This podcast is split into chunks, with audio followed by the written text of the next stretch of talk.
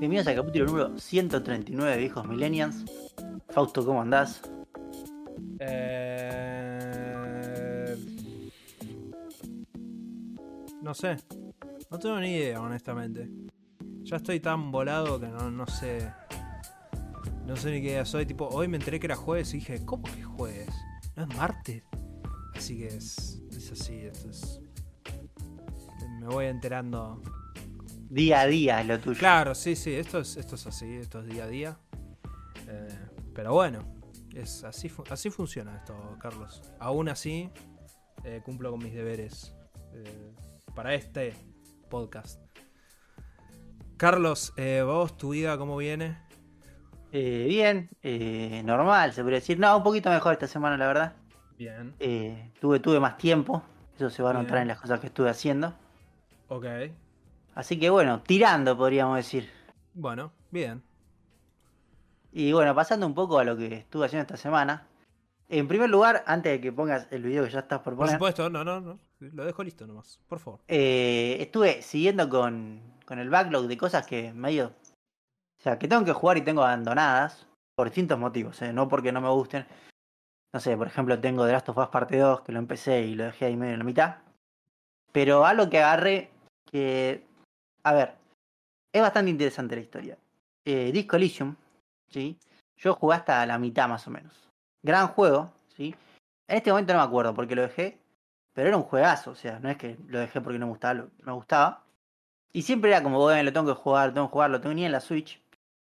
Y acá es la parte donde Fausto se va a enojar porque un podcast que escucho mucho, El Cerebro de la Bestia, ¿sí? Podcast Nintendero. eh, hicieron que eh, son dos, dos personas que lo hacen. Y una persona le recomienda al otro un juego jugar y dentro de, no sé, un mes lo van a hablar de dos juegos, ¿sí? Uno de los juegos era el Ace Combat 7, que ya bueno, ent- obviamente lo jugué, y el otro era Disco Elysium, que una de las personas lo había jugado. Así que dije, es un buen momento para retomarlo, ¿sí? Además lo tengo en la Switch. Así que bueno, estuve jugando un poco de Disco Elysium. No voy a hablar, solo voy a hablar cuando termine porque es un juego que de vuelta salió hace bastante. Lo que sí voy a comentar mínimamente de Disco Elysium es que en la Nintendo Switch corre raro. Ok. Lo cual me parece raro porque no es un juego que demande demasiado. ¿Sí? Pero tiene dos cosas principalmente que no me gustan, que es que tiene muchos tiempos de carga. Y que tiene medio una movilidad que no es que se le caen los frames. Pero hay algo que, viste, a veces no funciona del todo bien. No tiene la fluidez que uno Sí. quisiera. Pero igual, bueno, a ver, tampoco es que se necesite O sea, no se necesita una experiencia increíble para disfrutar el juego, porque el juego no va de eso, ¿sí? No es un juego que en el que estás contando los frames minuto a minuto. Claro. Así que bueno, lo estoy jugando un rato. Voy bastante por el principio, el juego dos horas. Pero obviamente cu- cuando termine sí traeré mis impresiones finales. Ahora bien, otro juego del backlog, este sí lo terminé, y es el Rogue Legacy 2. ¿sí? Creo que acá lo traje cuando lo empecé. Eh, creo que con- junto con Dead Cells son mis dos roguelike favoritos. No puedo decir cuál es mejor, pues es muy difícil. En realidad, en mi lista donde tengo mis- todos los juegos que juego anotados, Dead Cells tiene un 10 y este tiene un 9.50. O sea, teóricamente Dead Cells es mejor. Pero es muy particular, porque un día por ahí pienso y digo, no, este es mejor que Dead Cells. La verdad que es espectacular el juego. Este es mucho más largo que Dead Cells. Pero este es estúpidamente más largo. Sea, y creo que a mí terminarlo, o sea, me debe haber llegado 70 horas. ¿Cuánto? 70 horas. Mierda. Pero, o sea, completé un montón de cosas que no digo que eran opcionales, pero, o sea, desbloqueé muchas cosas, ¿sí? Y además, eh, o sea, lo que tiene este juego, esto sí lo voy a aclarar, a pesar de que es un roguelike, no es un roguelike donde necesariamente vos tenés que pasar todas las pantallas de principio a fin hasta el final. Porque hay una cosa, una mecánica que se llama el arquitecto, que hace que si vos lo, o sea, le das como el 70% de las monedas que, que vos mm, recor- o sea, que ganás en un, una run, Run. el tipo te desbloquea como ir en checkpoints que ya descubriste, ¿sí? Y memorizar el mapa. Entonces, eso hace que puedas ir a lugares tipo casi el final del mapa sin tener que recorrer todo el anterior. Pero vos me decís, eh, pero eso es re fácil. Yo te digo, eso es entendible porque el juego es muy difícil. El juego es mucho más difícil que Dead Cells. Mucho más difícil. Y sobre todo, los enemigos normales eh, son difíciles, pero bueno, depende de dónde estés. El tema son los jefes. Hay un jefe, que eso es algo que sí agradezco a este juego, es que tiene una, muchas opciones de accesibilidad, que le tuve que bajar la dificultad. Por encima puedes tocar la dificultad de todo. De cuánto daño hacen, de cuánto daño haces, si hay daño cuando los tocas o no. Un montón de cosas puedes tocar dificultad. Pero tuve que bajar la dificultad porque no lo ganaba. Mm. No es el último jefe, es un jefe que en realidad es uno de los pocos jefes que tiene como dos etapas. Porque todos tienen una sola, pero este tiene como dos. Y en esas dos etapas, eh, en la segunda etapa llega siempre con muy poca vida. ¿Podría haber farmeado más vida? Sí, pero ya se me iba a hacer larguísimo el juego. Carlos, Así que dije, yo soy un hombre adulto, le Exacto, puedo bajar la tema. dificultad. somos todos grandes acá, podemos jugar en Easy. Sí, sí, eh, la verdad que el juego es espectacular. Eh, además, todo funciona en este juego. Realmente no tengo ninguna crítica. Se mueve espectacularmente bien. Eh, todos los personajes son súper divertidos y, y súper balanceados. O sea, poner el que ataca de lejos no es que está tipo súper OP y hay que usar solo ese, no, puede usar casi cualquiera. La verdad que es, diría que es de los mejores juegos que jugué este año. Súper recomendado. Así que nada, cualquiera que lo esté, que lo haya visto en la store, porque a mí no me salió muy caro, es un juego que está barato.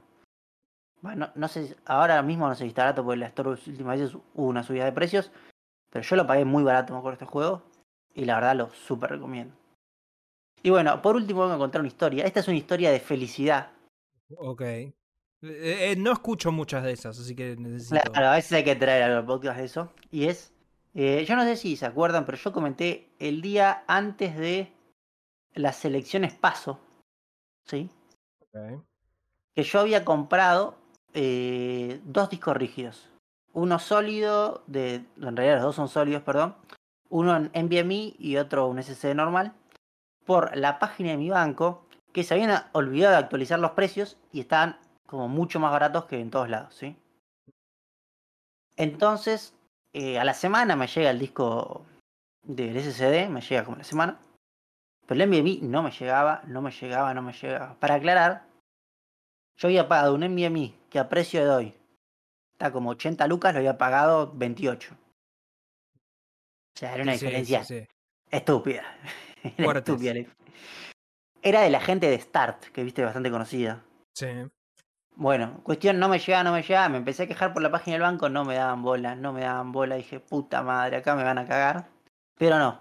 El banco, después de como casi más de un mes y medio, me manda un mensaje que dicen, ante las no respuestas del proveedor, el, ba- o sea, banco, el banco va a intervenir para que le haga llegar su producto. Cuestión que a los tres días. Porque viste, en general estos lugares te envían por Andreani o lugares así. Sí. Bueno, a los tres días me llega un tipo en un remis que claramente no era de ninguna cosa de envío de Andreani o nada. Eh, me trae el disco eh, sin, sin ninguna bolsa envuelto. Es el disco con el blister así y me lo da en la mano. Me dice, "Car- eh, mi nombre, sí, suyo, y se va. No tuve que firmar nada. O sea, se ve que lo enviaron directamente de ellos. Algo súper raro. Sí, sí, Pero bueno. raro. Ya tengo mi disco.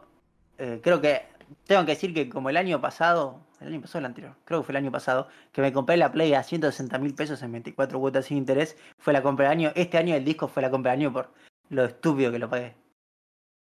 Y toda la experiencia suma, Carlos, igual. Lo que contaba Sí, después. sí, obviamente. O sea, pues si hubiera sido solo que lo compré barato, está bien. Pero esto de tener que mandar los mensajes, de creer durante más de un mes que me van a cagar, para que luego llegue, la verdad que valió la pena. Te aparece un chabón con un NVMe Sí, sí. bizarrísimo. Pero bueno, esa fue mi semana. Fausto, ¿cómo anduvo la tuya? Eh, la mía anduvo bastante volada, pero lo que voy a decir ahora es algo que estoy seguro que. Ok, no estoy seguro. No sé si estoy seguro, pero. Que es muy raro decir en líneas generales. Es. Terminé. Empecé y terminé un Yakuza. Casi al 100%. Ah, pues son largos estos juegos. Exacto. Este no.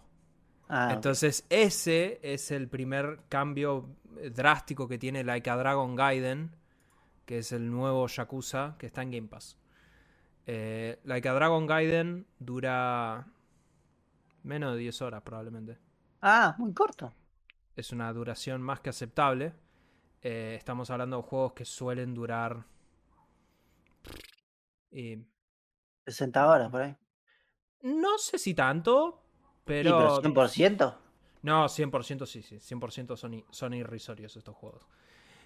Pero. Eh, like a Dragon Gaiden. A ver, para dar contexto, porque de hecho vos me estabas preguntando de Like a Dragon Gaiden, Carlos.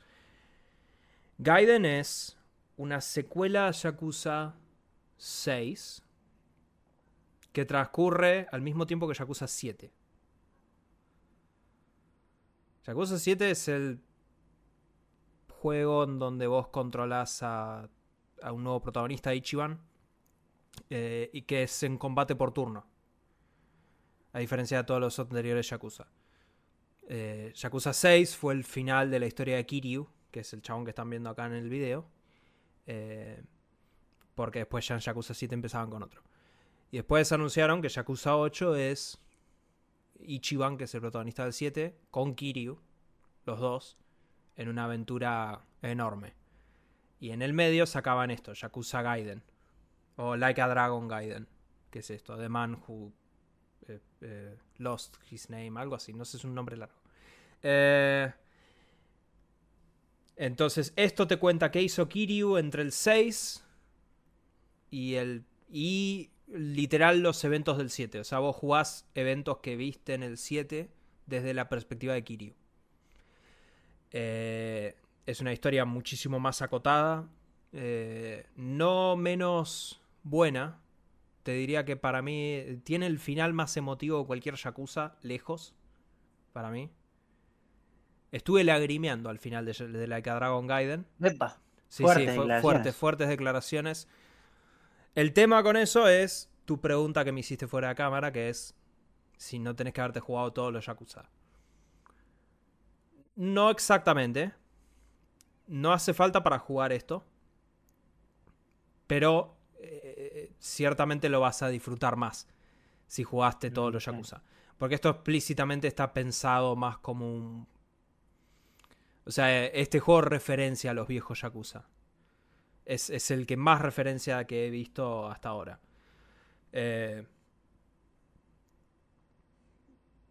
así que yo lo recomiendo, a ver, no tanto pensando en la historia, pero sí más pensando en si querés probar lo que es un Yakuza, si querés ver lo que es la, la locura de lo que son los tonos o, o todo eso que tiene el juego, porque a fin de cuentas estos son, estos son juegos que se toman muy en serio, con historias muy serias, y después podés irte a un arcade y tratar de sacar un peluche de la máquina, eh, o jugar al Daytona USA. Tiene el Sí. Daytona en esto, que es buenísimo. Eh, o bueno, jugar al Scalectrix. Que acá tenés Scalectrix. O sea, es, es, eh, es una saga muy, muy dispar en, en tonos y cosas que tenés para hacer. Eh, pero de nuevo, este, este Like a Dragon Gaiden está en Game Pass, es corto. Yo lo recomiendo bastante. De nuevo, si lo vas a disfrutar más, si ya jugaste otros, sí. Sospecho probablemente un punto más fácil de acceder es Yakuza 7. Si no jugaste nada, jugá Yakuza 7 porque eso es un RPG y de hecho está pensado como un reboot medio soft de la saga. ¿Puedo hacer unas Yakuza- preguntas, Fausto? Sí, por favor.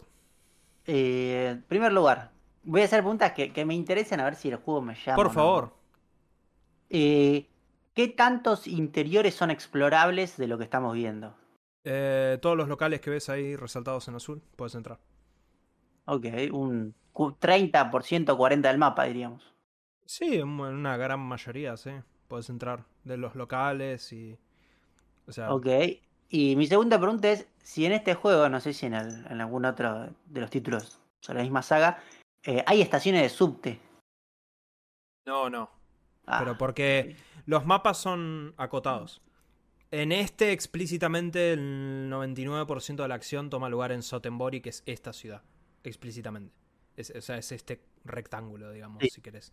Eh, pero también el resto lo pasás en eh, el castillo, que es como un lugar sin leyes, en donde hay combate a muerte, o sea, es medio una cosa bizarra. Eh, Pero si lo, o sea, si lo que te interesa es un mundo realizado, Yakuza es así, es eso. Porque, o sea, si vos querés comprar, qué sé yo, un, un- un remedio, tenés que ir a la farmacia. O sea, tenés que ir hasta la farmacia, no lo puedes comprar en donde sea. Puedes comprar comida en otros lugares. Pero, por ejemplo, si querés una comida específica, te tenés que ir al local específico de la comida. O sea, es- lo- el- los mapas... Sí, de- La experiencia Japón me interesa más que la nada. experiencia de Japón está. O sea, por ahí en otros Yakuza lo que vas a tener más es que podés ir por varios, varios zonas o distintos lugares. Por ejemplo, Yakuza 5 toma lugar a lo largo de cinco ciudades distintas de Japón. Eh, Yakuza 6 era mm, Hiroshima, por ejemplo. Entonces, esto no, esto es todo Sotenbori. Entonces, nada. Ok, y una última pregunta obligada, ¿no? Si alguno de la saga está en Akihabara. No, pero porque siempre están lidiando con el inframundo. Ah, sí. Es el tema. O sea, eh, eh, la ciudad principal es Kamurocho, que viene a ser, si no entiendo, si no recuerdo mal, es Kabukicho, que es como el distrito, la zona roja de Japón. Eh, eso es. Ahí es donde transcurre principalmente todos los juegos. De- de- en este juego vas un poquito a. eh, creo que Yokohama. Pero principalmente todo transcurre acá. Y en interiores específicamente, según se- hay ciertas misiones que te hacen ir a otros lugares. O sea, no, no es todo en esta ciudad. Eh, pero de nuevo, como una micro experiencia de Yakuza, muy recomendable. Pero una vez que terminás Like a Dragon Gaiden, eh, desbloqueas la demo de Yakuza 8. Yakuza, Like a Dragon Infinite Wealth, que sale en enero. También va a salir en Game Pass directamente. O sea que si tenés Game Pass, puedes jugar Yakuza tranquilo. Eh, la demo tiene dos. Tiene dos demos adentro. Esencialmente. Tenés una demo que es demo de historia, que es lo que están viendo acá. Y tenés otra demo que es demo de. Solamente eh, que te sueltan en Hawái. Y te permiten este. Sí, recorrer. recorrer un, un segmento reducido de Hawái. En donde vos podés este. eh, probar algunos minijuegos que es- es- están todos muy buenos, o sea, podés ver un poco las diferencias. Después, a ver, por lo que se puede apreciar de la demo, el juego, de nuevo, para mí siempre todos estos juegos son buenísimos. Eh, ahí- bueno, ahí justo está lo que vos preguntabas de los interiores. El Yakuza 8 toma lugar en Hawái, al menos en parte. Hawái es una zona totalmente nueva, que es esto. Eh, se, llama la atención porque hay muchos americanos, mucha gente habla en inglés, por lo que vi. Eh, y eh, a ver, el gameplay está distinto. A mí, cuando Yakuza 7 fue juego por turnos, fue llamativo. Pero se nota que le faltaba pulir un par de cosas. O sea, vos, por ejemplo, no podías manejar tu posicionamiento. Para nada. El protagonista caminaba solo. No, Y vos atacabas. Y el problema es que si vos, cuando vos ibas a atacar a un enemigo, tenías otro enemigo en el camino, el otro te interrumpía el ataque. Ahora en Yakuza 8, vos podés moverte dentro de un rango específico. Y si vos atacás un enemigo, lo- los ataques ahora tienen. Por ejemplo, hay ataques que empujan enemigos. Entonces vos podés hacer que se caigan uno encima del otro. Eh, es, o sea, se nota que está muchísimo más pulido, digamos. Para mí, Yakuza 7 no es, una mal, no es un mal intento de hacer un juego por turnos de algo que nada que ver. Pero Yakuza 8, evidentemente, es algo mucho más. Este, eh, o sea, acá, acá le dieron el laburo que se merece esto. Obviamente, no, no, no perdés para nada el, este, la, la bizarreada de los tonos que son propios de, Sí, de los Yakuza. de los Yakuza, o sea. De hecho, lo, lo más entretenido es que Kiryu, el protagonista de los Yakuza normal, eh, vos nunca jugaste con él en un juego que es por turnos. Siempre Kiryu es, es un- vos lo controlaste en tiempo real. Ahí, por ejemplo, esto es un hechizo que le tiro una batería. Eh, pero Kiryu tiene un poder especial en este juego si cargas, que es que ahí, ahí justo lo está haciendo, en el cual eh, rompes los turnos y directamente puedes hacer el combate en tiempo real.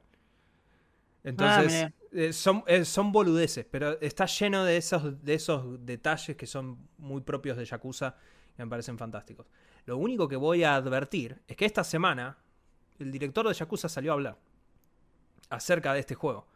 Dijeron que, por eso, que pusieron la demo porque querían hacer más hype para este juego de lo normal, pero advirtió que no malinterpreten que Gaiden es un juego más corto. Dijo que Yakuza 7 es el juego más, Yakuza 8 es el juego más largo que han hecho. Y que dice, si tratás de jugarlo todo un saque, te vas a enfermar. Dijo. Lo aclaró textualmente, dice. Y yo creo que la gente se va, se va a pudrir si lo quiere jugar sin parar.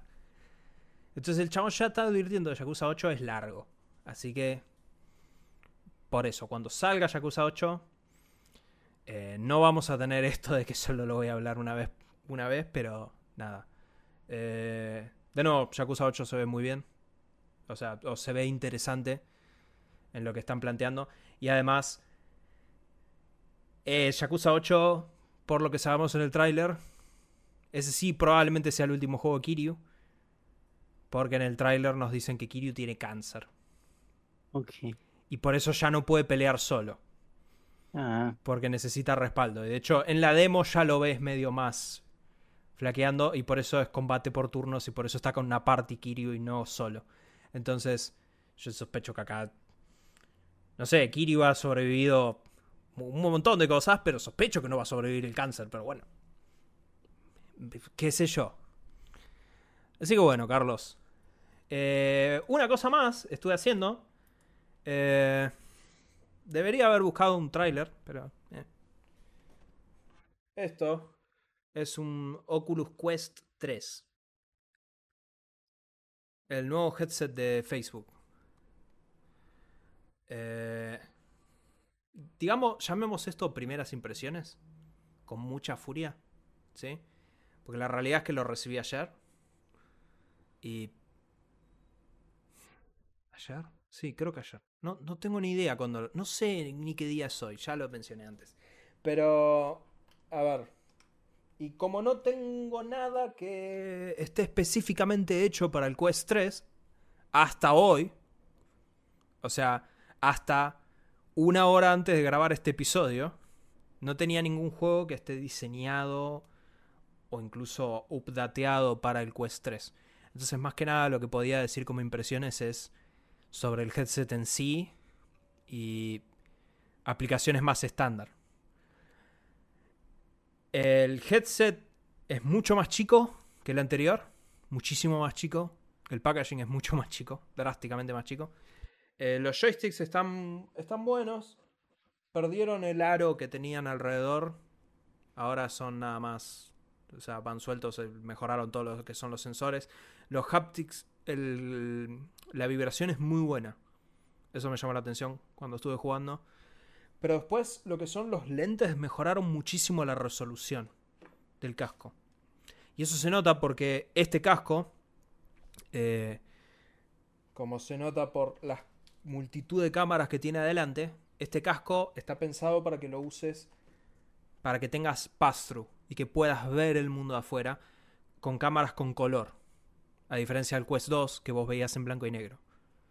Entonces, ahora ves en color y ves podés tranquilamente agarrar tu celular.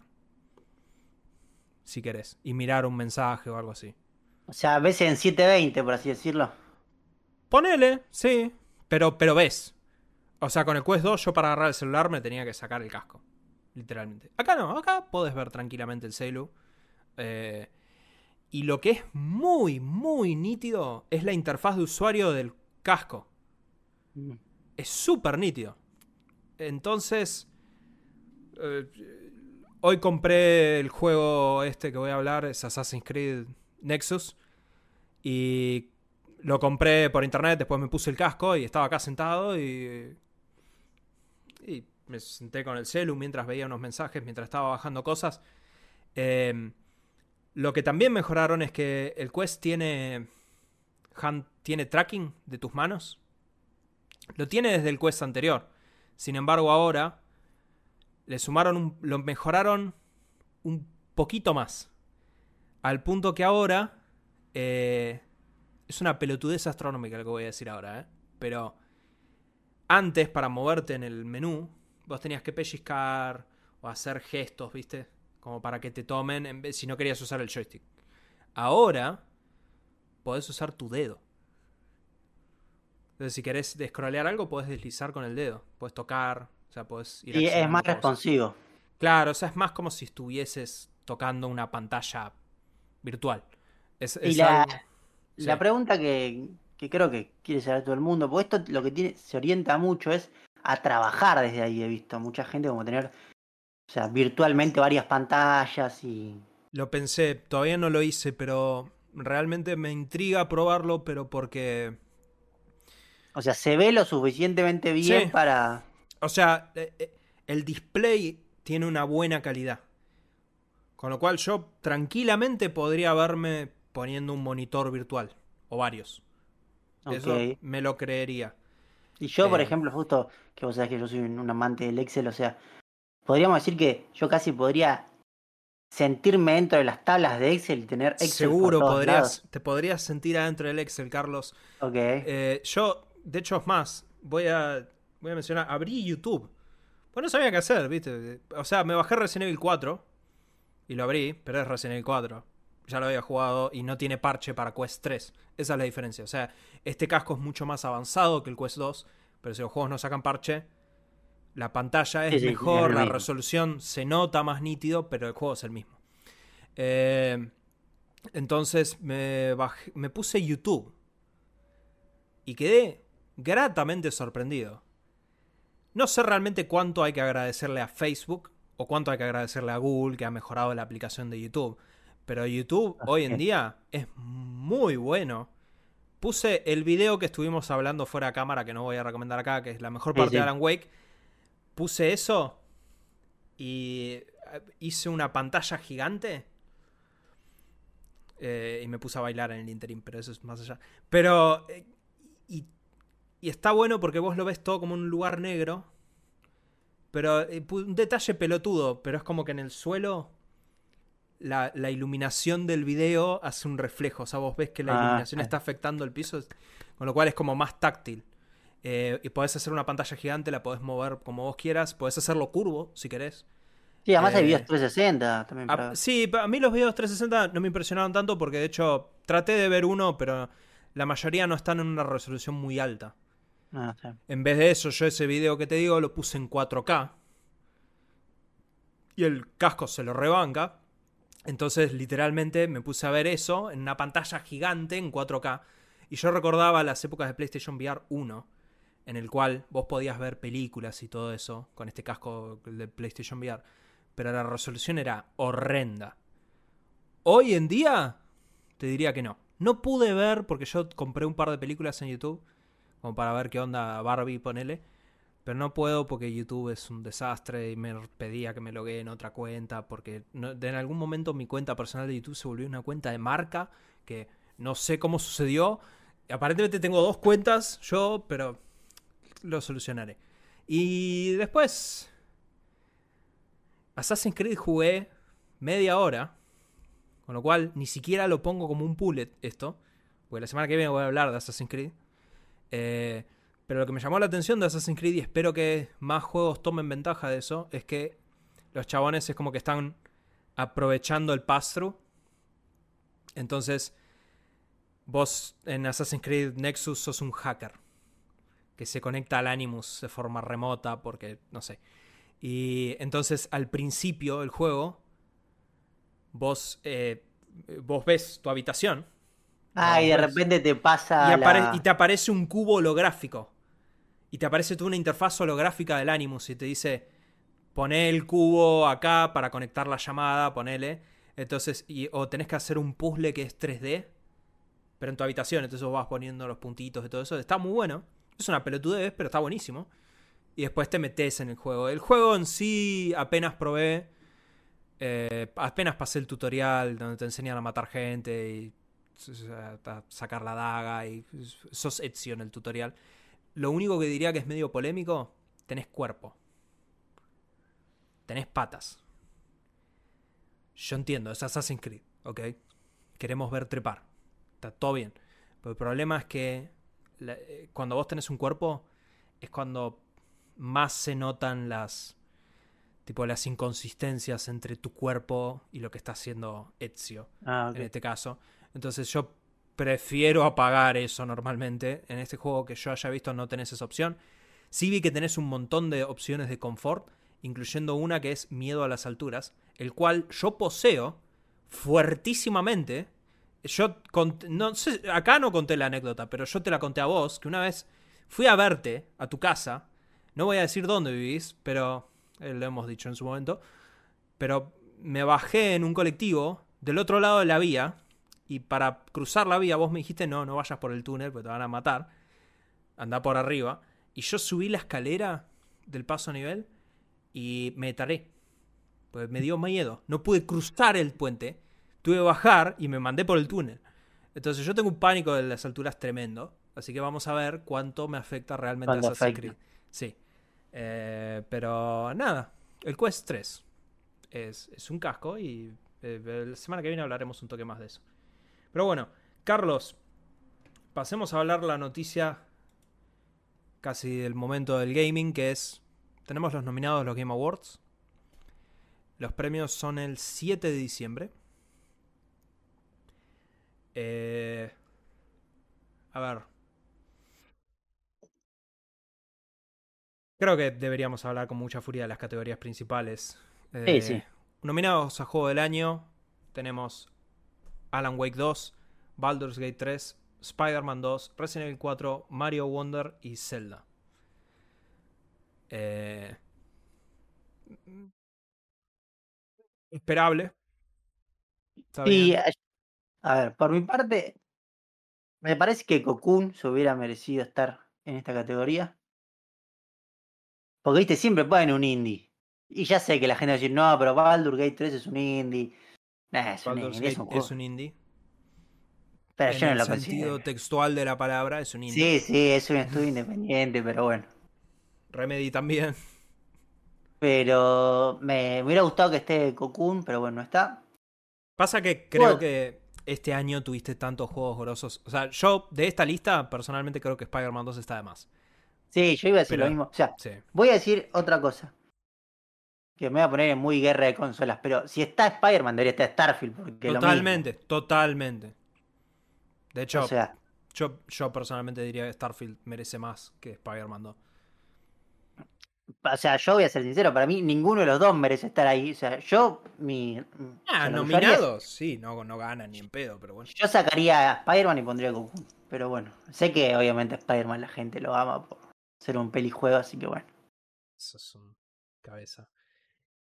Me Eh, sorprendió sí que esté Resident Evil 4 en el sentido de que yo sé que esta opinión mucho no te gusta, yo lo pero dije. es, es un poco una remake, o sea, Pero en no, cierto yo- modo. sí, yo sé que es una remake, pero el mero hecho no, no tiene nada que ver. Porque al mismo tiempo, ¿dónde, dó- acá no está Metroid Prime. Metroid Claro. Prime es uno de los mejores juegos de toda la historia. ¿Por qué no está Metroid Prime? Por la misma razón por la cual no estaría Mario RPG, Carlos. Porque eso es literalmente el mismo juego con una cara de pintura nueva, digamos. Esto no es una. Esto no es cambiarle la pintura, no. Esto es hacer de cero, repensar las mecánicas del juego por completo y hacer algo moderno y copadísimo. Y eh, eh, esto valida. Esto valida lo que yo vengo diciendo desde el minuto uno. Este juego es excelente. Tengo. Lo compré en todas las versiones que hay disponibles. Si el año que viene me compro un iPad, lo voy a comprar en iOS. Así que ahí sí, literalmente lo voy a tener en todas las versiones que existen. Así que Resident Evil 4 es lo más. No va a ganar ni en pedo, pero. No, de acá, es, de acá es fácil saber quién gana. Yo creo que Uh, yo, yo no sé, no creo que estemos de acuerdo. para mí, o sea, para mí lo que va a elegir la gente, No, igual no vota la Gate 3. gente. No vota la bueno, gente. sí, los medios, digo. o sea, me Votan refiero. los medios. Voy a Sí, darte un asterisco para que vos tomes. Para que tengas toda la información. Yo armé un pro de igual también. donde yo ya más o menos dije para mí quién gana en todas las categorías.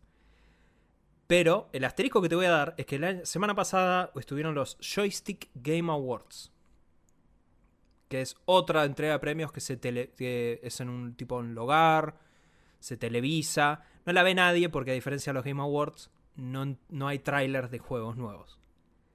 Entonces esto demuestra la hipocresía porque a nadie le importan Sí, los sí. premios. Todo el mundo quiere ver el tráiler de Kojima. ¿ok? Bueno. En los Joystick Game Awards las categorías las elige la gente. Entonces hay un Game, Game of the Year. Y después hay un Critics Choice Game of the Year. Entonces tenés uno que vota a la prensa y otro que vota al pueblo. El pueblo eligió Baldur's Gate 3. La prensa eligió Alan Wake 2. Con lo cual, para mí va a estar repartido entre esos dos. El, el juego del año va a salir de ahí. Para mí gana Baldur's Gate 3. me- o sea, yo creo que de- debería ganar Zelda, pero bueno, es una discusión muy larga. Ni en pedo. Pero lo que sí me sorprendió es que esté Super Mario Wonder. Yo creo que está. Porque es como decir. O sea, es como. Yo jugué eh, tres horas de Mario Wonder por ahí. Eh, si vos me preguntás a mí, te diría. eh, seguro que lo tiene que nominar Juego del Año. Pero no porque realmente, personalmente, sea mi juego del año, no, ni en pedo. Pero, es como decir, y es Mario, qué sé yo, hay que nominarlo. No gana, Claro, que- pero creo es que Mario. es como. Yo creo que en la norma general es como. Para, es como el goti de alguien más, pero nunca aparece ese alguien más. Y Sí, eh, en mi lista personal es- realmente está muy alto, pero me, me asoma, me asombra, perdón, que la crítica lo haya puesto ahí, o sea. Pero bueno. No, bueno, es- es- no deja de ser Mario. Eh, pero después, qué sé yo, a ver, el resto de las nominaciones eh, están en líneas generales bien. Creo que lo que más...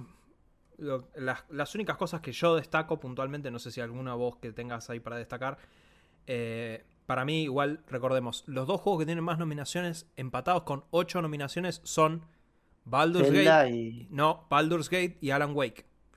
Ah, Los dos Zelda tienen tenía. ocho nominaciones. Ah, yo pensé que Zelda está abajo de los dos. O sea que, forget it.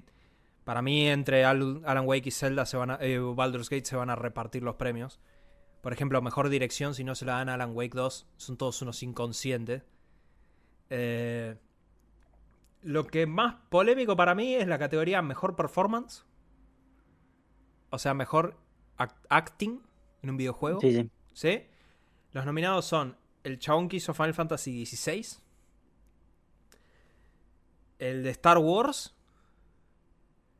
eh, Idris Elba por Cyberpunk, eh, Menal que hizo de Saga Anderson en Alan Wake, eh, el vampiro de Baldur's Gate y el chabón que hace Peter Parker en Spider-Man. Ya del vamos, Spider-Man, bye. Ok, es Spider-Man. El de Star Wars, cuatro copas. Sí. Eh, está en Gotham. O sea, es un actor de TBS. Ponele. Después, Idris Elba, a mí me gustó Cyberpunk, ¿ok? Pero si nosotros vamos a nominar a Idris Elba, le vamos a dar un premio a Idris Elba. Cuando no se le dio un premio a Keanu Reeves, apago el stream en el momento. Es es una vergüenza. Keanu Reeves merece el premio, no Idris. De hecho, Keanu Reeves está en eh, Phantom Liberty. Eh, pero acá eh, básicamente le afanaron el premio al actor de Alan Wake. Porque la que hace Saga Anderson está todo muy bien, sí, pero el actor de Alan Wake hace varios roles al mismo tiempo. Y no solo tuvo que hacer la voz y, y- y un poco capturar movimientos, que tuvo que hacer muchas cosas. ¿Ok? Alan Wake tiene una película en el medio de 20 minutos. ¿Ok? Y ella no está en esa película. Él sí está en esa película. Entonces, eh, eh, eh, no. Esa, esa categoría me ofende. Sí, a mí me gustaría muy rápidamente decir varias cositas que Por favor. me ponen. Eh, en primer lugar, como siempre, ¿sí? Eh, la categoría Sport Racing me parece una falta de respeto porque no puedes comparar FIFA 20, eh, o sea, eSport FC24 con Forza. No tiene sentido, no sé por qué. Hagan una. Además, Pasa que hay el problema es. cuatro juegos de autos Sí, y uno de fútbol, o sea, hace pensé o lo mismo. solo de autos. Claro, pero pensé lo mismo. Pero el tema es. quién nominás en deportes? FIFA. No, eh, no, FIFA seguramente un juego. Eh, ¿Tenés eh, Oli Oli Wars de este año o del año pasado? Oli Oli Wars era muy bueno. nominar. Pero no era es muy eso. bueno. No, pero era muy bueno. A ver, ¿cuándo Pero es como que yo nomine Golf Story. Al mismo nivel que Ah, FIFA. es del año pasado, del año pasado. ¿Entendés? O sea, es como.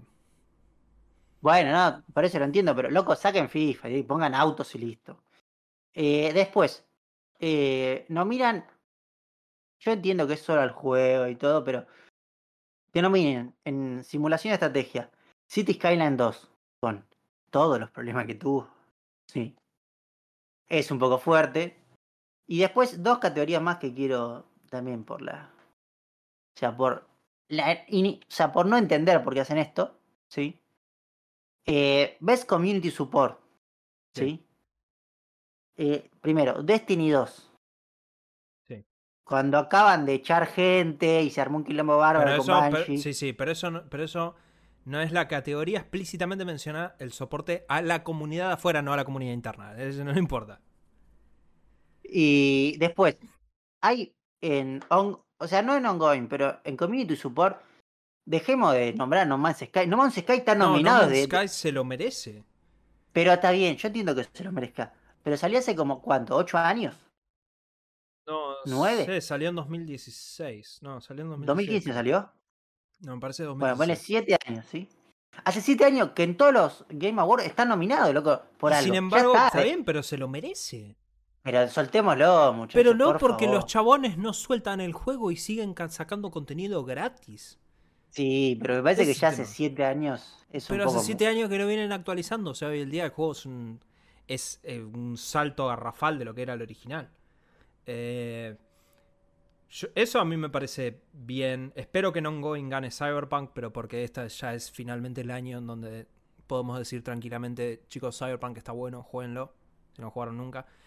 Ah, y Eh, después la última cosa que sí iba a decir, esto lo Sí. escuché en bastante gente y es, yo entiendo que es un nicho reducido, pero que no esté nominado a Juego del Año Street Fighter VI, siendo un juego que revolucionó directamente todo lo que es el tema de los juegos de pelea no y que trajo... a los juegos de pelea. Sí. Fausto. Yo tengo Te Street Fighter. 6 acá a la izquierda. Físico. Pero ningún- Pero ninguno de nosotros dos es alguien a que está apuntado esto. O sea, nosotros no, no somos ni competitivos, ni jugamos online, juegos de pelea. Exacto. Entonces no es una revolución. Ese es el tema. No, sí, Yo revolucionó. soy un Todo lo que hace, es, casual de Street Fight, de juegos de lucha. Ponele. lo que hace es espectacular. El tema del control, que ahora es, es mucho más adaptable. Es, es polémico. Yo, yo entiendo la, la falta de nominación, pero el tema es que al lado de todos los otros juegos que están nominados, no, no, déjate joder. No hay chance.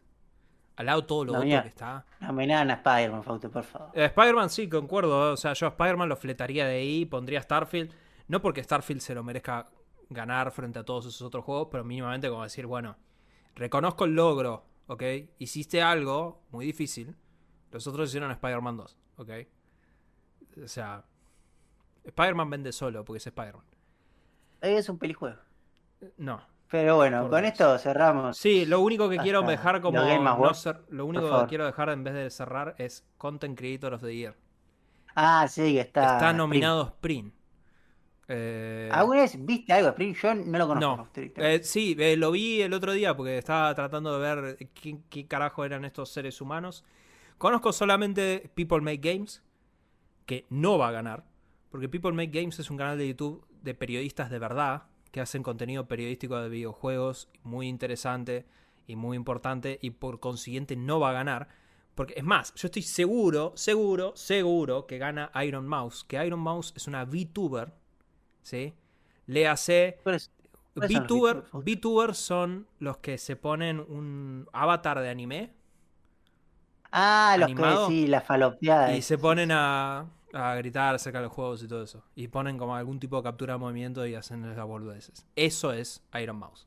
Entonces, eh, es más, yo prefiero que gane Iron Mouse, pero pura y exclusivamente porque quiero ver eso aparecer ahí. Y además, creo que Content Creator of the Year lo vota la gente, no lo vota la prensa. O sea, el, la- el Sí, quién a- y además lo votan los Yankees, así que no olvídense No, que no. vaya a ganar. No, no, lo po- podés votar vos, ahora mismo puedes ir a votar. La pregunta Ah, es, ¿quién esa- tiene esa, esa No, categoría y juego más ah, ¿es enfocado? la vota-? Sí. En realidad Ah, todas son abiertas, pero acá es donde pesa 100% la gente. Entonces la gran pregunta es, ¿quién tiene un fandom más grande? ¿Sprint o todos los fanáticos de la waifu anime que, que hace videitos? Sí, no, no sé cuánta gente mueve sprint en. La verdad desconozco. No tengo ni idea. Eh, te estoy seguro va a ganar la waifu anime. Pero qué sé yo. Eh, Bueno, eh, eh, vamos a saltear esta noticia por más que me gustaría mencionarla, pero eh, la, dejo, la dejo para otro día.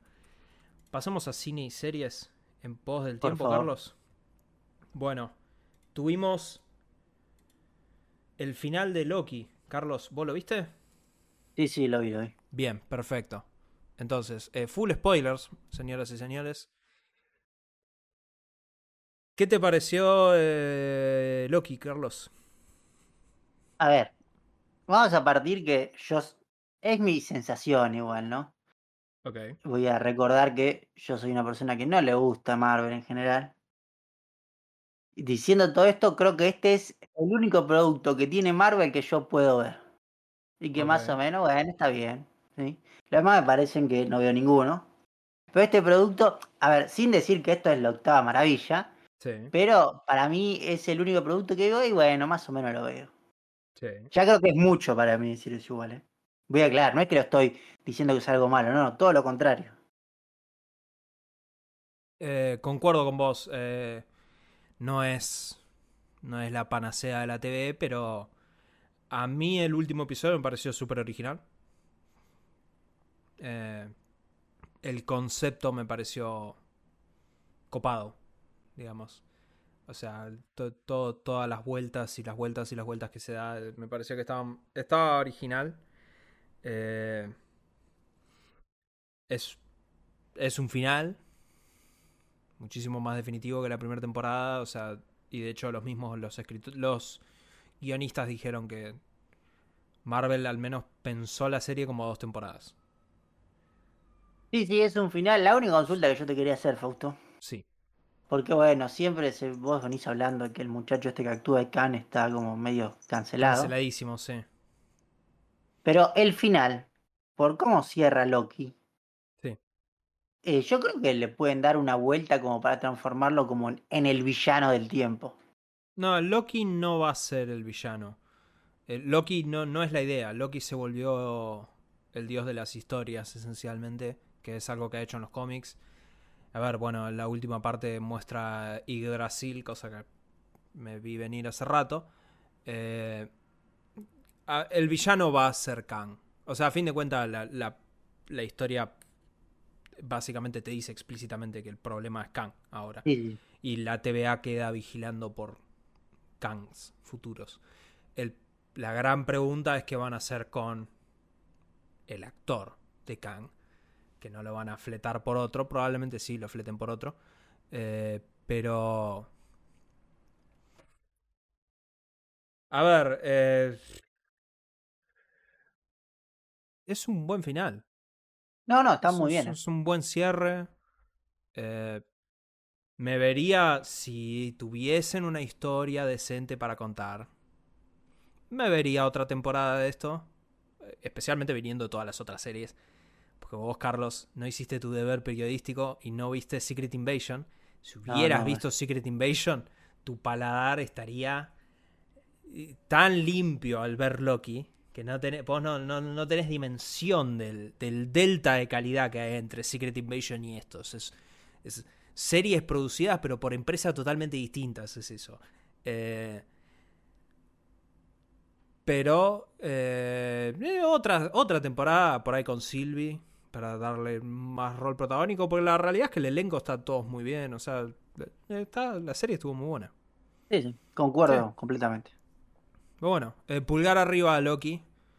Eh, Approve. aprobado, sí. Por esta gente que, que no, no le, no le- no le tiene mucha fe a la serie de Marvel. Pero bueno, ahora Carlos, vos estuviste viendo otra serie. Sí, me estuve viendo casi al día, bueno, en realidad me faltan dos capítulos todavía de Rick and Morty. Eh, viene, vi los primeros tres, ya hay cinco que salieron. Viene relativamente bien la serie, no, no la están chocando como las temporadas. Está un poco más. Que decir esto en realidad es medio. O sea, no algo obvio, pero quiero decir. Todos los capítulos de Rick and Morty son a veces bastante fuertes en ciertas cosas. Y estos también siguen esa línea de ser capítulos bastante fuertes. Eh, el capítulo 5 tengo entendido que es muy bueno porque vuelve sobre lo que llamaríamos la historia canon. ¿Sí? Y por eso también lo vi.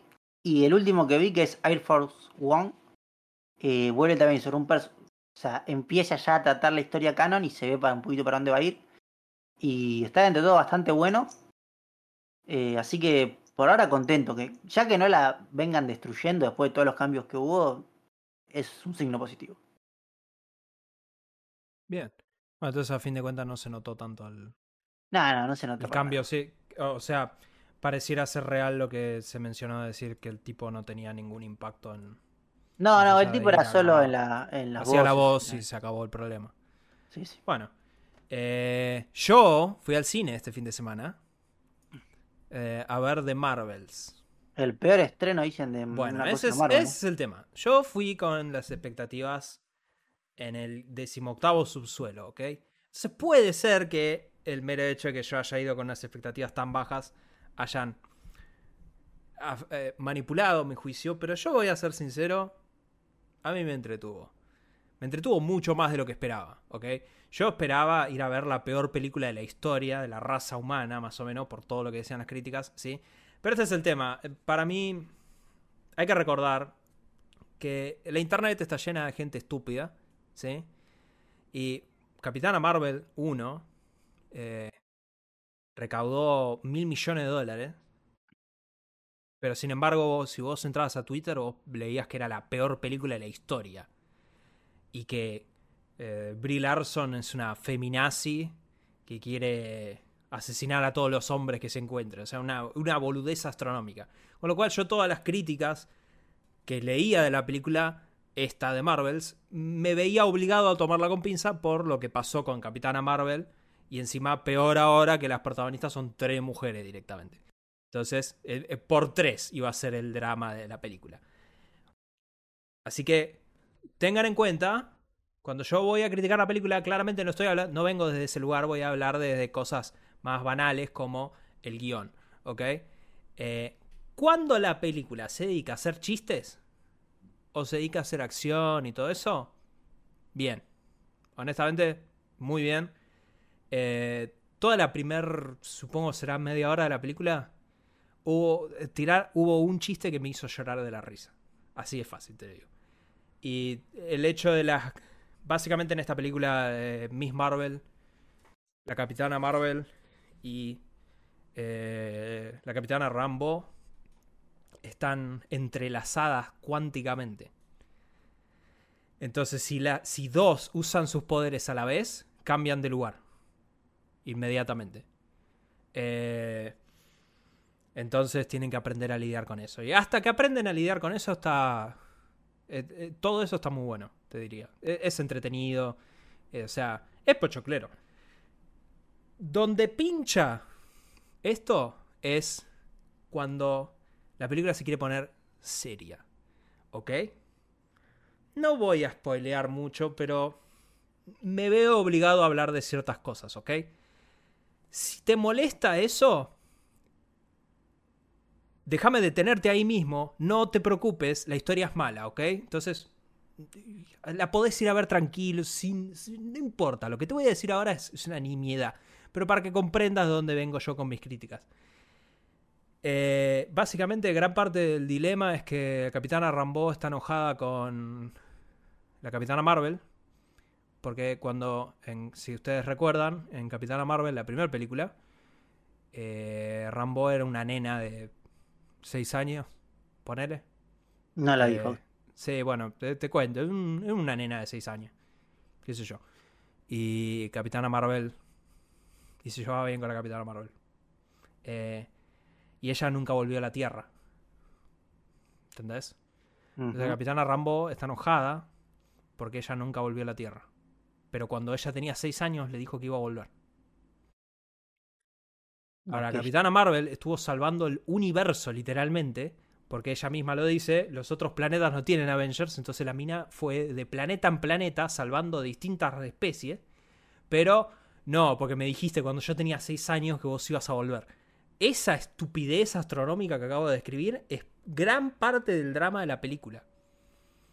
Es, gira alrededor de esa gansada que acabo de decir. Con lo cual, cada vez que se sientan a discutir algo tan estúpido, la película es horrendamente malo. El guion, cuando se ponen a hacer eso, es malísimo.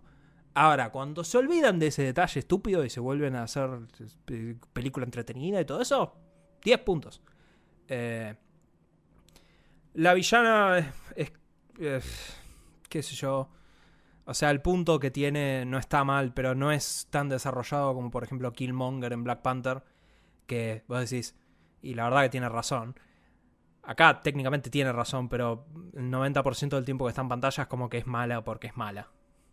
Entonces, qué sé yo.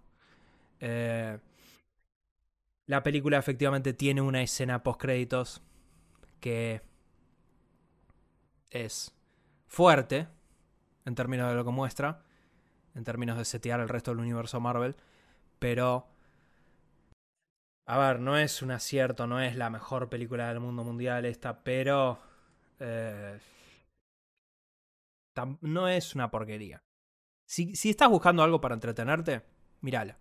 Y aparte está la familia Kamala Khan, bastante. La familia Kamala Khan yo la rebanco a todos. eh, me dieron eh, muchísima risa durante la película, así que tremendo aporte. Y un par de perlitas que se desprenden de esto, ¿sí? Sí, sí. Primero, la directora de, de Marvels dijo que se inspiró en Final Fantasy VII Advent Children. La película de Final Fantasy VII. Eso explica por ahí por qué, la- por qué el guion es tan melodramático y malo, pero tiene escenas de acción decentes. Porque a fin de cuentas eso es Final Fantasy VII Advent Children. Es un montón de melodrama pedorro con escenas de acción muy buenas. Advent Children tiene mucho mejor acción que esto, pero eh, está, está bueno. Eh, y después, bueno, esencialmente es que, como vos bien decías, es- le fue muy mal esta película. Eh, tipo, muy, muy, muy mal. Leí el análisis de un ejecutivo de cine que me pareció interesante, que es tipo, la gente fue a ver Capitana Marvel 1 y recaudó más de, un, más de mil millones de dólares. ¿Por qué no hiciste Capitana Marvel 2? ¿Por qué se tiene que llamar de Marvels? Ah, O sea, hacer. Capitana Marvel 2. Eso es estúpido. Y la verdad que tiene razón. O sea, es básico el asunto, pero, pero tiene razón. Eh, pero bueno, el año que viene, Carlos, vamos a tener una sola película de Disney. De Marvel.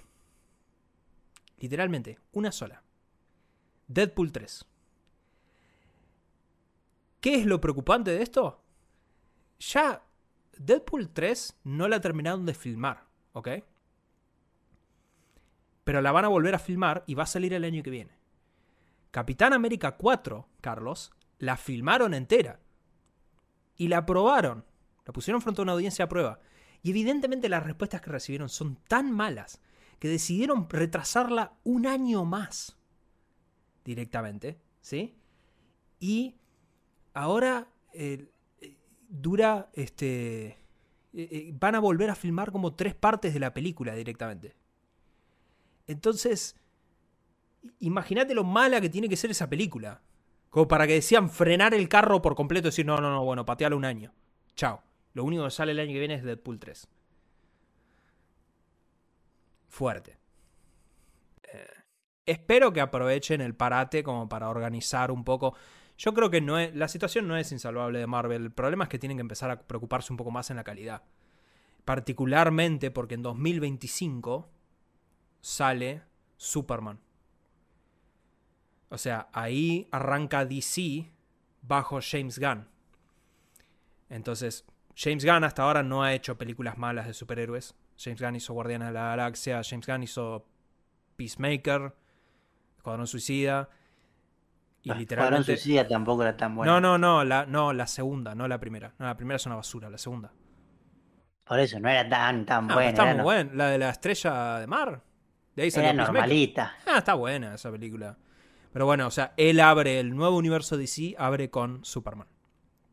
Que la van a filmar ahora. O sea que Marvel va a tener que empezar a ajustar las tuercas si quiere hacer algo decente. Eh, pero. Pero bueno. eh, veremos cómo le viene a Marvel. Lo que sí, en estos últimos momentos. A ver. Técnicamente esto es un rumor, ¿ok? Pero quiero tu opinión, Carlos. Supuestamente tenemos el elenco finalizado para los Cuatro Fantásticos, Carlos. Y el hombre elegido como el hombre elástico es Pedro Pascal.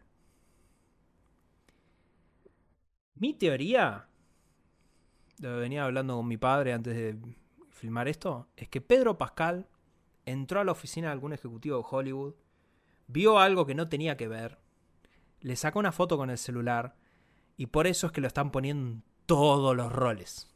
¿Ok?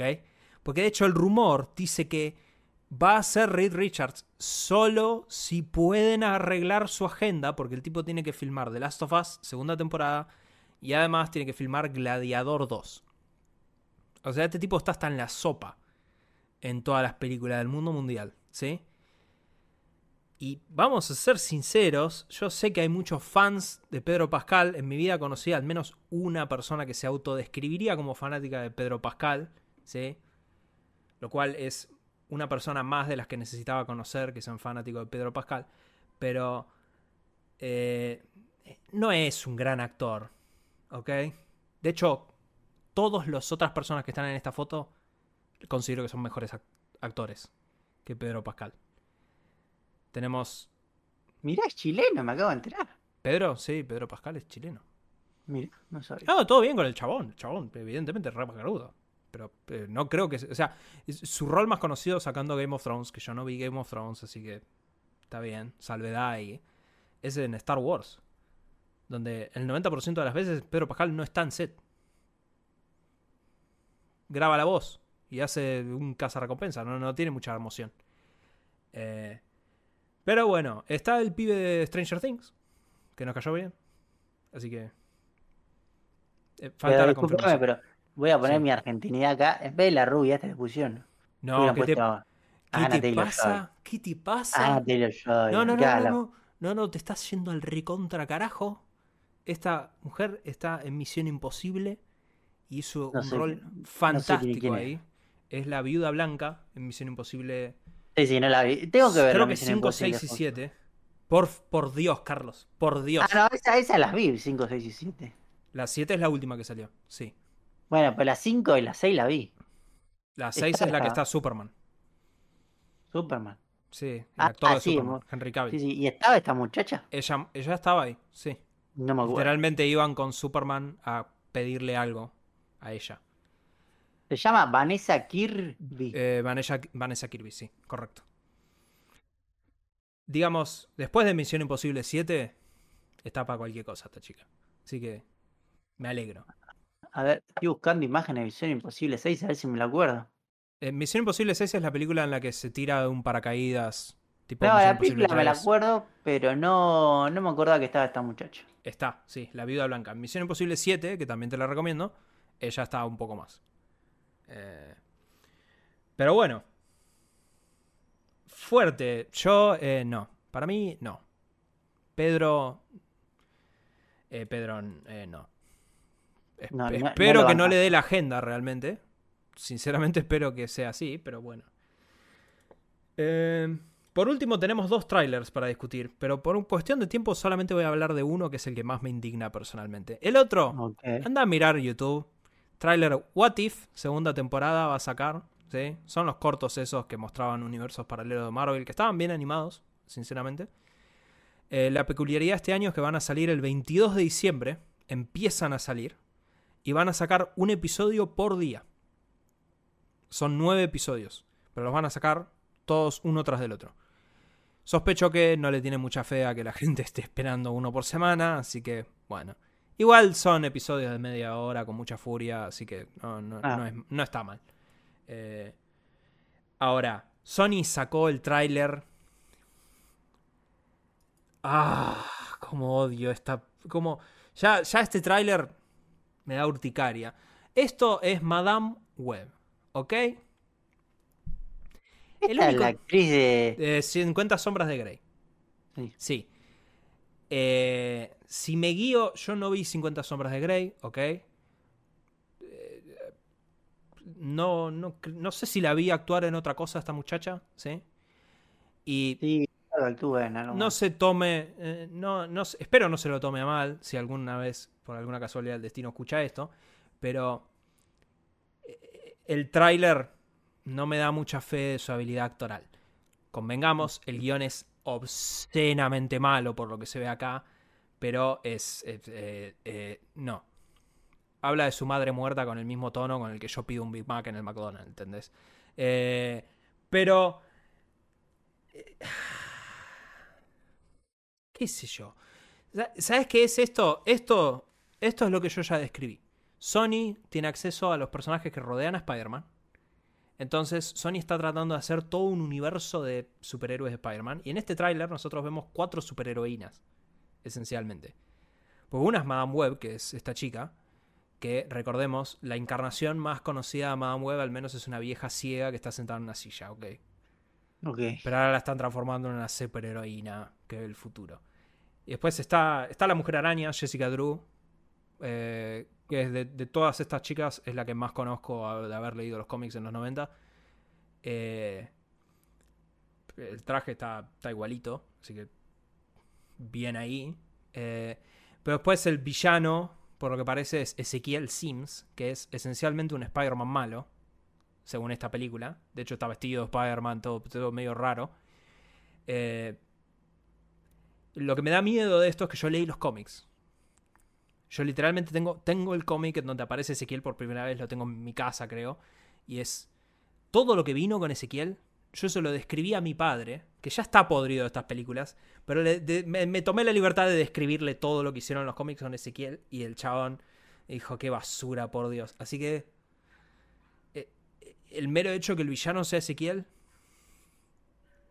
eh, estamos rasqueteando al fondo del tacho, muchachos. Pero... eh, eh, mírenlo, mírenlo, miren el tráiler. Es, es- es- seriamente muy malo. Espero que le vaya muy mal. Igual la voy a ir a ver, obviamente, porque mi deber periodístico va por sobre de mi amor propio. Así que, nada. Pero Madame Web, horrendo. Carlos, ¿pasamos a la tecnología? Sí, traigo dos noticias rápidas. Eh, la primera es, en España se dio que un agente le consultó a ChatGPT qué número iba a salir en el gordo de Navidad. Recordemos, el gordo de Navidad es una, un juego de lotería que hacen en España en Navidad que es súper famoso. Creo que acá no hay uno a ese nivel. Hay tipo acá gordo de Navidad eso, pero no es como en España. En España tipo se para el país para ver quién se lo gana.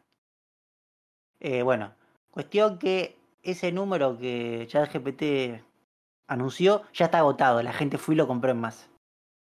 Eh, lo cual, yo traigo esta noticia solo para decirle a la gente. Porque lo que te cuentan es que ChatGPT lo que hizo es ver todos los números anteriores que salieron y en base a eso sacar como la probabilidad de cuál era el número. ¿Qué clase de imbécil piensa eso? Eh, claro, claro, yo voy a decirles a la gente que por ahí no conoce eh, la aleatoriedad, sí, la estadística y la probabilidad que eso no sirve absolutamente para nada porque los números de la lotería son eventos aleatorios, ¿sí?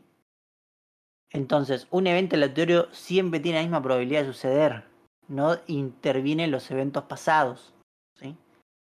Entonces, eh, realmente esto es una estupidez lo que hizo la gente y yo lo digo más que nada a través de la sencilla para no le pregunten cualquier cosa a ChatGPT porque puede responder estas pelotudeces y la gente ah, termina siendo boludeces. Pero aparte, es que, es que pues, lo que posta me cuesta creer de todo lo que estás diciendo es tipo... Lo, lo voy a explicar, lo hemos hablado acá. A ver, ChatGPT no corrió una simulación estadística de todos los últimos resultados, ¿ok? ChatGPT es básicamente Google glorificado. Googleó números y agarró y qué sé yo, te tiró eso. O sea, ChatGPT literalmente lo que hace es el texto predictivo de tu teclado en WhatsApp, pero en una escala obscenamente mayor.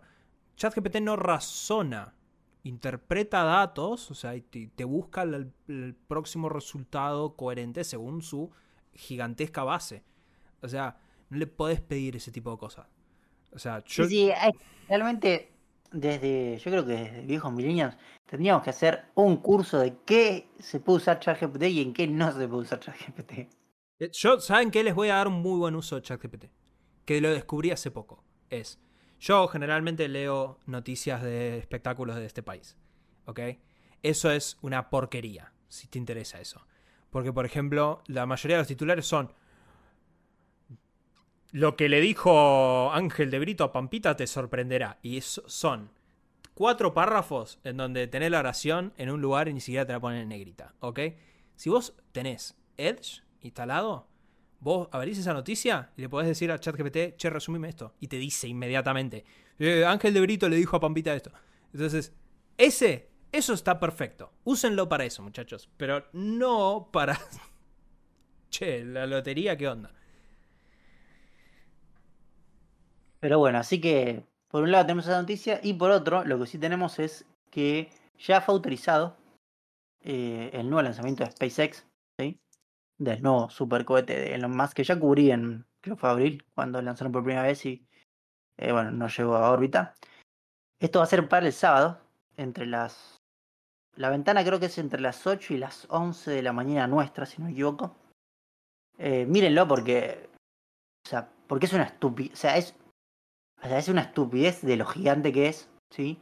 Y es un evento increíble de ver. O sea, si esto sale bien, es como un primer paso muy importante en la historia de la exploración espacial. Y creo que son esas cosas que uno de viejo se va a acordar. No, yo lo miré en e y estaba en tal lugar. Yo creo que es algo que va a ser así. Así que mírenlo, lo recomiendo. Bien. Eh, pasamos, Carlos, entonces... Yo, yo tengo otro compromiso para ver el sábado. Después vamos a hablar ahora en la próxima sección, pero... Ahí tiene... Va a haber dos eventos trascendentes sucediendo el sábado a la noche. Antes de Quedan la mañana, pausa igual. Ah, perdón. Bueno, entonces te, da el tiempo para Lo- ver las dos cosas. Lo podés ver, lo ver. Exacto, está bien. Pero ya si no, ya me estaba asustando. Te, te iba a tener que decir que no, me- no tengo agenda para ver eso, Carlos. Tengo otro compromiso más importante que el espacio exterior. Eh, Pasamos, Carlos, a la random. Por favor. Bueno, eh, ¿sabes qué? Carlos, salteo la primera noticia. Primero porque no confío en la veracidad de esa noticia. ¿Ok? En el sentido de es veraz, pero no le creo. Vamos a hablarlo bueno, porque estamos, estamos dando demasiadas vueltas alrededor de. Es, damas y caballeros, Snoop Dogg dijo que va a dejar de fumar. Dijo, dice la noticia, salida de su Twitter. Después de mucha consideración y conversación con mi familia, he decidido dejar de fumar. Por favor, respeten mi privacidad en este momento. Snoop Dogg. Eh, si efectivamente es serio, o sea, me alegro. Probablemente hace mal, tipo, fumar tanto. Fumar hace mal en general, Fausto, pero. claro, fumar, sí, sí, pero Snoop este tipo, Snoop Dogg, es- Seguro que se llama. Claro, literalmente eso es una chimenea, el tipo este. Así que, si lo dice en serio, bien. Eh, recordemos que no sea algo promocional para luego sacar, no sé, su marca de cigarrillos. no me sorprendería. Pero recordemos que Snoop Dogg tuvo un momento en donde él decidió, dijo que había renacido como un jamaiquino y se cambió a Snoop Lion, ¿sí? Eh, y empezó a hacer un pseudo re malísimo. Después se dio sí, sí. cuenta que no, no, Snoop Dogg, chavo, la mierda. Eh, de- desde acá, mis mejores deseos para Snoop, si es que los necesita. Espero que esté bien, espero que esté haciendo un chiste. Pero bueno, el mercado de cannabis ha sufrido una enorme baja, evidentemente. Eh, igual, aclaro que dice que se retira de fumar. Pero el cannabis se puede consumir de un montón de formas, así que la realidad es que le, entrará a los brownie un montón ahora, supo- supongo. Pero bueno, Carlos, Y tengo una noticia un poco, un poco, no sé si triste la palabra, pero. O sea, más que nada para marcarla. Como para unas cosas hay una vara y para otras otra. Que es que la Unión Europea aceptó por 10 años más el uso de glifosato en cultivos, ¿sí? Con algunas restricciones, pero sí le aceptó. Más que nada traigo esto porque se habla mucho en la Unión Europea que buscan la energía verde y que no quieren centrales nucleares, pero después contaminan todos los campos con, glifosato. Recordemos, eh, yo cuando fui a la, cuando iba a la facultad, eh, había un, un, centro de estudios en el cual participé tangencialmente, ¿sí? en centro de estudios agropecuarios, donde, donde uno de los estudios que se estaba haciendo y que, que yo tuve, o sea, vi los datos, no es que literalmente participé, pero estuve haciendo unas cositas con los datos, fue que era el análisis sobre cómo afectaba el glifosato, ¿sí? Desde lo que era más que nada el análisis, o sea, se usaba mucho la matemática y todo eso para, con los datos que se tenía para los casos de cáncer que había en cierta zona de Córdoba, era esto, ¿sí? Así que claramente el glifosato es cancerígeno, ¿sí? Y que lo estén aceptando acá me parece algo bastante bajo, o sea, siendo que después te dicen, no, no, no hay plantas nucleares, por favor, hay que cerrarlas todas. O sea, la verdad. No, no, eso es una huevada astronómica, pero sí. Claramente acá está la plata de Monsanto atrás y de Bayer. Efectivamente. Así que bueno, solo quería traer eso. Y Fausto, ¿nos traes tu última noticia? Mi última noticia es esto. Yo necesito, para contarles esta última noticia, yo tengo que setearles. Tengo que, tengo que contarles una historia. Tengo que transportarlos. Síganme si quieren. Eh, a la última noche. Era de noche, después de un día muy largo de trabajo, tipo 10 y media de la noche, yo ya había terminado de trabajar, había comido, y me voy a poner a jugar algo. Entonces me puse a jugar Alan Wake, eh, luces apagadas, todo. Y de repente me escribe mi hermana y me dice, yo sé que estás muy ocupado, pero arrancó Miss Universo. Procedí a abrir el link que me pasó mi hermana, lo estaban pasando en YouTube, y me puse a ver Miss Universo. Estuve viendo toda la emisión, criticando vestidos, con mi hermana. Eh, no, voy a mostrar esto en pantalla, obviamente, pero vos, Carlos, que estás observando todo esto. Sí, sí. Eh, hubo, hubo críticas fuertes acerca de los vestuarios que venían eh, de parte mía. Y, así que. Pero. Es una cosa tan bizarra. Porque yo había escuchado. Obviamente, todos escuchamos hablar de estos certámenes de mierda. Pero nunca. nunca vi uno de estos yo en mi vida. Entonces, fue, toda una experiencia ver un certamen de esto. Había 84 participantes. Es muy bizarro, en parte porque eh, todo lo dan con un tono, las conductoras, con un tono súper monótono. Eh, diciendo, Ucrania, dice, esta chica de 21 años eh, se dedica, tiene un refugio donde salvan cacharritos. Eh, viene, qué sé yo, no sé, viene otra, de Singapur, esta chica de 27 años eh, produce juguetes sustentables para su hijo. Era como, ok, e-, eso fue algo que dijeron.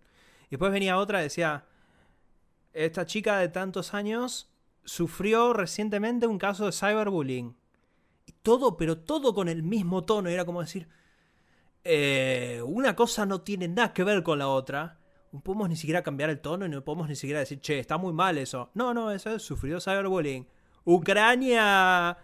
Y todos aplauden ahí. Después era re bizarro porque se hizo en El Salvador, si no recuerdo mal esto. Entonces había un chabón con una corneta que estaba chiflando, pero con una fuerza que a mí me sorprendía que seguridad no lo haya tacleado el hijo de puta. Y, y era terrible, porque era súper notorio y súper molesto cuando venían ciertos países. Eh, hubo hubo eh, representación argentina, ¿sí? si alguien se está preguntando eso. No voy a pasar el video en el podcast porque no tengo ni idea cómo va la situación legal de Miss Universo, pero... yo te voy a explicar. Miss Universo sí. Eh, acaba de entrar, acá es un concurso, ¿sí? Sí. Que tiene jurisdicción en Estados Unidos en Tailandia y en Suiza, ¿sí? Esos tres lugares no van a sacar el copyright, esto seguramente. Bueno, entonces solamente estoy mostrando esta instantánea. Esta es Shamil Dahoud. Que de Argentina tiene lo tuyo de neozelandés. Yo, sospecho que se equivocaron y se tiene que llamar Shamila. Eh, no, no, lo busqué, Fausto, lo busqué. ¿Lo buscaste? ¿Está chequeado esto? Eh, ella, yo te voy a explicar. Okay, Shamil Dahoud, según su página de Wikipedia, ¿sí? Tiene una página de Wikipedia, tremendo. Sí, sí nació en Buenos Aires, Argentina, tiene 27 años. ¿sí? Ok. Eh, Sus padres son inmigrantes colombianos de ascendencia libanesa, ¿sí? Ok, Ella nació en Argentina porque su madre estaba estudiando medicina, ok. pero cuando ella era pequeña, se mudaron otra vez a Colombia. O sea, ella no vivió casi en Argentina. No, no. Bueno, Y pará, pará, acá ahora veo lo turbio. ok. Ella en 2021 compite en la competencia Señorita Colombia, ¿sí? Y ob- obtiene el, el puesto de tercera princesa, no sé qué puesto es ese, pero obtiene ese puesto, ¿sí? Y ella en 2023 es designada por la organización Miss Universo Argentina y una organización Argentina Miss Universo para representar la banda de Río Negro en un concurso realizado en Argentina ganó ese concurso y es lo que le permitió ir a Miss Universo representando a Argentina. Pero esto es como los colombianos que se nacionalizan argentinos. No, esto, esto es. Por eso no ganó. Ahí está, por eso no ganó Argentina, ni siquiera o pasamos sea, de es, es categoría. Argentina por escritorio. no pusieron a una Argentina a competir, viejo. Claro, no, no pusieron a, a Camila López a competir. Claro, no, yo quiero que vaya Camila López, esencialmente, ¿no? Esta. O sea, todo, todo bien con esta señorita, pero no es. No es Camila López. no- no estamos, no estamos haciendo ninguna evaluación sobre lo que evalúa. No, por supuesto que no. No sabemos eso, solo estamos evaluando su nacionalidad y la cantidad de años que vivió en la Argentina. Claro, y lo otro que voy a decir como asterisco es, sí, igual, de los 84 países voy a decir que uh, la mayoría yo no sabía que tenían, tipo, no sabía que estadísticamente la gran mayoría del mundo son todos rubios y de piel clara. Y ojos celestes, Ok, eso claro, yo no sabía ese detalle, me lo desayuné ayer. También, fun fact, aprendí de un país, Carlito, que no sabía, que se llama Bahrein. Sí, No sabía ni que era un país eso. ok. Ayer vi a la representante que tiene ese país. eh, pero eh, creo que lo otro que más destaco es el hecho de que. O sea, se sintió muy frenético. Porque pasaba, decía, sí, sí, esta chica está estudiando medicina. y después pasaba otra. Y después de que pasaron todas, tipo dijeron, bueno, ahora vamos a anunciar que quedan 10. Como semifinalistas. Eran 84. Las, las eliminaron así, tipo, de- de, la- de un, De un escobazo. de un escobazo mataron 74 de una. Y casi sin justificación, porque lo único que viste hacerla es de caminar dos veces. O sea, una vez en traje de baño, otra vez en vestido. Y lo peor es que decían, no, porque este es un programa que no cosifica. ¿Vos estás observando el mismo programa que estoy observando yo? Es impresionante. Y lo que voy a decir por última vez es, eh, como última observación, eh, los vestidos. Como una persona que hace más de 10 años, uh, mucho, eh, bast- sí, no, casi, sí, ca- 15 años seguro que va a, a ver competencias de baile internacional. ¿eh? Me siento calificado para decir que he visto muchos vestidos bizarros, ¿ok? Entonces, creo que puedo opinar un poco de vestidos. Había muchos vestidos eh, muy, muy poco jugados. Vestidos re normales, que nada, nada, nada que ver. Había vestidos medio bizarros, había vestidos que no combinaban ni en pedo. Una chica que fue con un coso fucsia, con, con una pierna plateada, una bizarreada, no, no, horrendo. Eh, pero si tuviera que seleccionar un vestido para que vean, es eh, busquen el vestido de la chica de Ucrania. Literal es el final de la emisión. Eh, parecía que salía de. Sí, de la Nación del Fuego de Avatar, una cosa muy bizarra. Pero, pero, bien, destacó sobre todas las demás. Y de hecho, Ucrania pasó a la semifinal. Sí, la semifinal de Miss Universo es este sábado. Así que, que conéctense para ver qué, eh, sé yo, cuál es el criterio según la cual van a elegir el Miss Universo, pero bueno, ahí está. Eh, y bueno, Carlos, ¿pasamos a las recomendaciones? Sí, por mi parte traigo una del canal de YouTube oficial del Aston Martin Team Racing Fórmula 1. Que el video es de la saga Insider. Sí, es del año pasado este video, es bastante viejo. Que es cómo trabaja el team de F1 en el garage. ¿sí? Eh, es un video que te muestran cómo trabajan los mecánicos. Y la verdad es impresionante. O sea, para mí es O sea, un trabajo que me hubiera gustado hacer si hubiera sido un tipo. No sé, un tipo que se hubiera dedicado a esto, ¿no? Porque yo claramente no me dedico a esto, pero hubiera sido ser mecánico de Fórmula 1. Realmente, como laburan esos chavales es impresionante. Obviamente son todos tipos que, o sea, la mayoría son súper preparados, algunos hasta son ingenieros, o sea, estamos hablando con gente de primerísimo nivel en lo que es a la materia del automovilismo. Pero cómo laburan y todo es increíble, así que se lo súper recomiendo el video. Bien.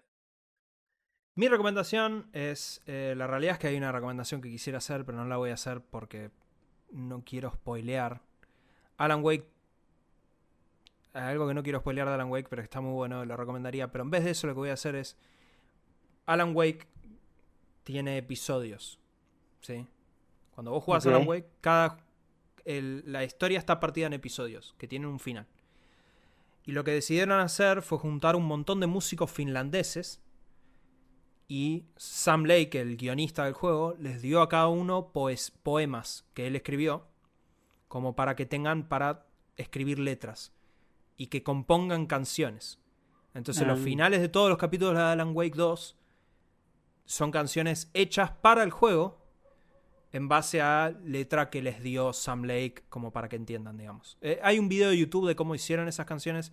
Está muy bueno donde se muestra cómo eh, llevaron a todos los músicos, les mostraron arte del juego, o sea, les dieron toda una explicación y después los pusieron a laburar a todos a que hagan la música que quieran hacer. Eh, es un, hay un disco que literalmente es Alan Wake 2 Chapter Songs. Dura 20 minutos. La realidad es que todas las canciones están muy buenas. Particularmente recomiendo eh, Follow You Into the Dark. Pero mi favorita lejos, eh, que dura nada, dura dos minutos, reloj, es Lost at Sea. Es una canción eh, pop para disfrutar, re tranqui. eh, es una de las mejores canciones que escuché en el año directamente. Epa. Así que, muy recomendada. Así que, bueno, esto fue todo por hoy. Hemos llegado al final. Hemos llegado al final, acá están todas las Capítulo, cosas. capítulo largo hemos hecho hoy, ¿eh? Capítulo largo, efectivamente, pero Que bueno. lo disfrute la gente, por favor. ¿eh? Sí, sí, sí, eso es así. Esto depende de la semana, muchachos. Eh, y eso que cortamos noticias, claro. Pero bueno, eh, nos vemos semana que viene, mismo hora, mismo canal. Como siempre. Adiós. Adiós.